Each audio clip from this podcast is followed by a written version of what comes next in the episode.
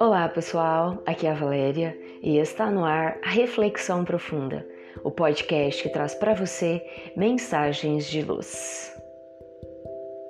Tarefas. As grandes almas, às vezes, renascem para desempenhar na Terra missões gloriosas. Seus feitos encantam e servem de inspiração para todos. Semeiam a paz e amparam os desgraçados em larga escala. Contudo, por imperfeito que a vida se apresente, todo homem tem uma função pessoal e intransferível nas engrenagens do mundo. Assim, não se afirme à margem da vida e nem se considere inútil. Também evite alegar impedimento para desertar da atividade que a vida lhe reservou. Antes de protestar sua pouca importância, repare nas lições que vertem, silenciosas, do livro da natureza. Imagine se os vermes parassem de trabalhar, por se reconhecerem insignificantes. O solo ficaria ressecado e perderia a fecundidade, tornando-se incapaz de solucionar os problemas humanos. Cogite se as sementes invejassem a posição das árvores maduras e generosas que lhes presidem a espécie. Caso elas desistissem do seu esforço obscuro na germinação e no crescimento.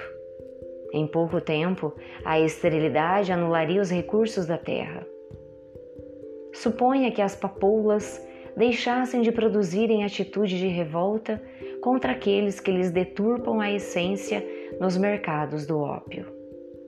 Deixaria de haver alívio para as dores de incontáveis enfermos desesperados. Pense se as fontes singelas fugissem de sustentar os grandes rios e as formidáveis represas, a pretexto de serem humildes em excesso. Haveria prejuízo geral, com falta de preciosa energia com que a humanidade conta.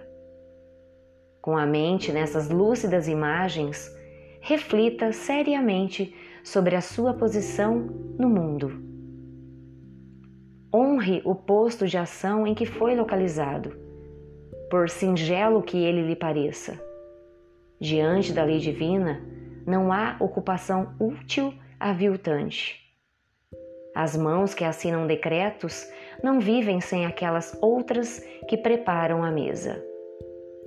Os braços que conduzem arados são apoios dos que movem máquinas poderosas. O suor na indústria verte para sustento e conforto de todos. O asseio na rua é proteção à comunidade. Por gloriosa que pareça a posição de determinado homem, ele necessita do apoio de incontáveis outros, mais humildes. O bem é sempre resultado do esforço geral. O relevante é saber se tornar útil com os recursos que se possui. Não compensa invejar as facilidades alheias e com isso tombar na ociosidade. Por pequenos que pareçam seus talentos, movimente-os no bem. Se suas tarefas se afiguram singelas, honre-as ainda assim. Não se ocupe em colecionar rótulos passageiros, sem utilização proveitosa e digna. Também não se atrapalhe ao assumir muitos compromissos ao mesmo tempo. Importa, acima de tudo, fazer bem o que se deve fazer.